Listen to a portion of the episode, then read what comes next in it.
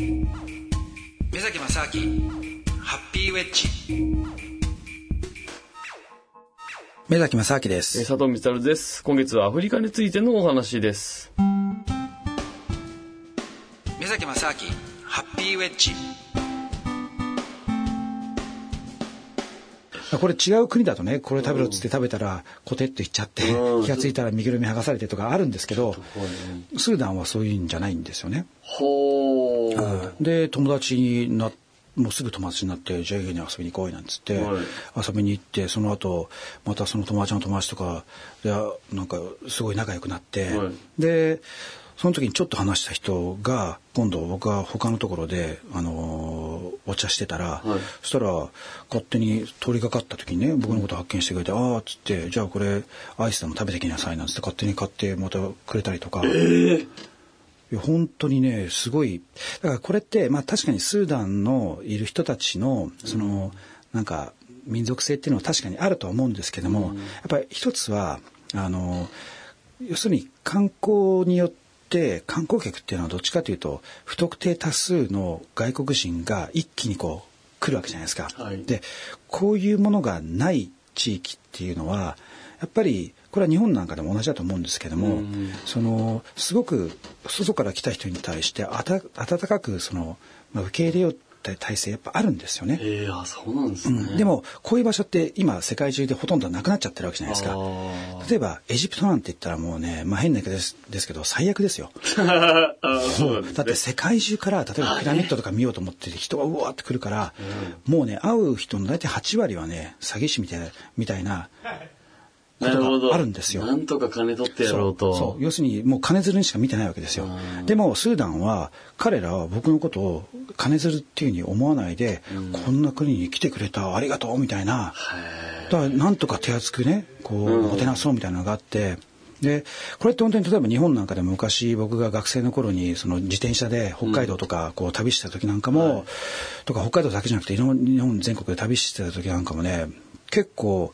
例えば旅館のおじさんがあの学生の時にね、うん、夜になったら「いやもうこんな夜遅くねこんなとこキャンプ場行くのあれだからお前旅館泊まってけ」なんつってただで旅館泊ましてくれてで結構いいとこですよ。で、もう風呂も入ってけなんつって、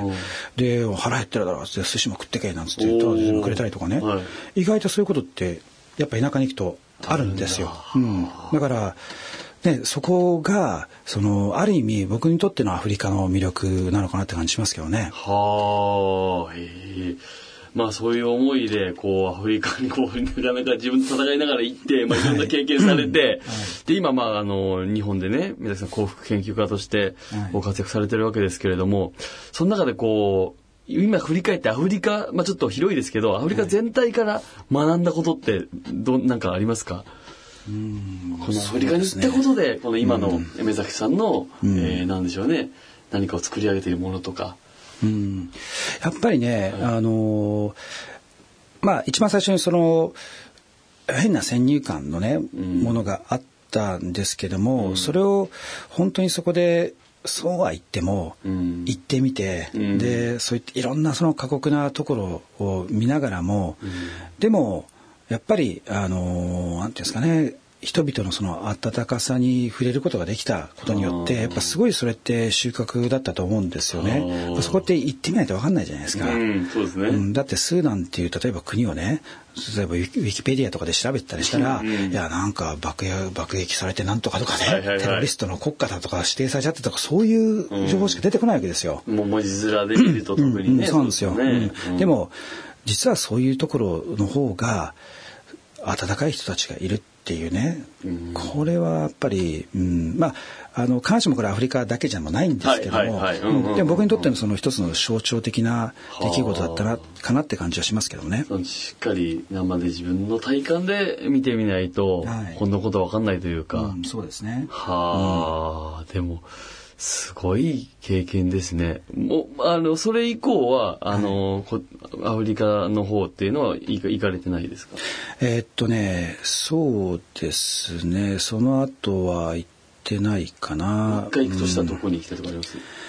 えー、っとね、まだ例えば、はい、あのチャドとかね、はい、中央アフリカの方は行っってないんですよ。ああ、そうなんですね。うん、で、ここもね、本当はね、実は、あの、チャドっていう本当に真ん中にある国で僕の友達が NPO で働いてたんですよ。で すごいですね。でそういうところ見に行く機会ってなかったからじゃあ行こうと思って、はい、でじゃあ行くぞっつって次の日にねその国境を渡ろうと思ってでメールを送って明日行くぞって言ったら、うん、そしたら急に「あやめろ!」って。ちょっと、前、ちょっと、今、内戦が起こったから。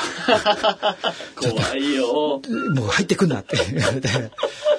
それでそのまま「いや俺らはちょっとこれからヨーロッパに逃げるから」っていう話になって。で行けなかった国とかもあるんですよね。へえもうそそういうのが要は日常なわけですもんね。そこに住んでる方にとっては。まあ、まあ、そうまあ確かにまあまあ日常でそこまではないと思うんですけども。はい、でもねでもあとね、うん、そうですね、うん、結構やっぱりアフリカの人たちってあのすごく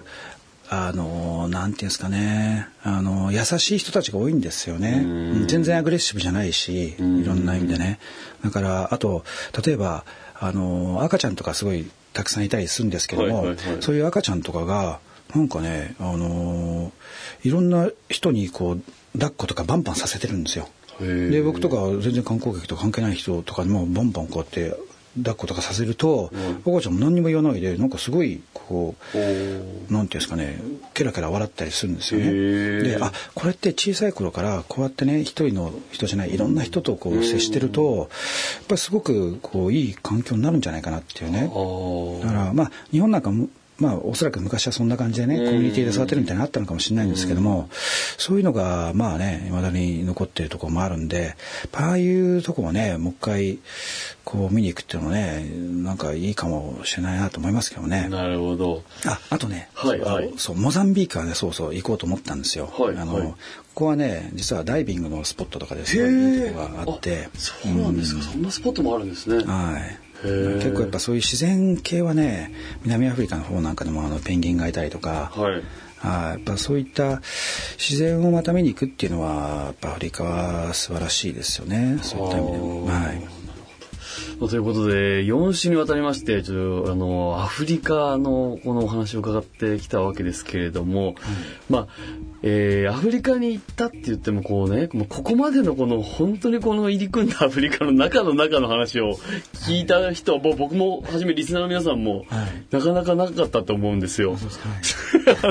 まだまだ本当あるんですけどね。あ、そうですか。はい、ちょっとね、この世界のお話シリーズは、まあアフリカ第2回もちょっと、ぜひ伺いたいです。し、ちょっと他のね、地域のやっぱりお話なんかも、はい、まあ、そういったその幸福研究家としての目崎さんの、えー、視点というか世界のこの実情といいますかね、はい、ちょまた伺えたらなと思います。はい、えー、ということで、じゃあ、えー、目先正明、ハッピーウェッジ、アフリカについて3月お送りしてきました。ということで、じゃあ、目崎さん、今月は、アフリカということでございました。はい、ありがとうございました。はい、いはい、お相手は、はい、目崎正明です。そしてアシスタントは佐藤美さんでございました。ありがとうございました。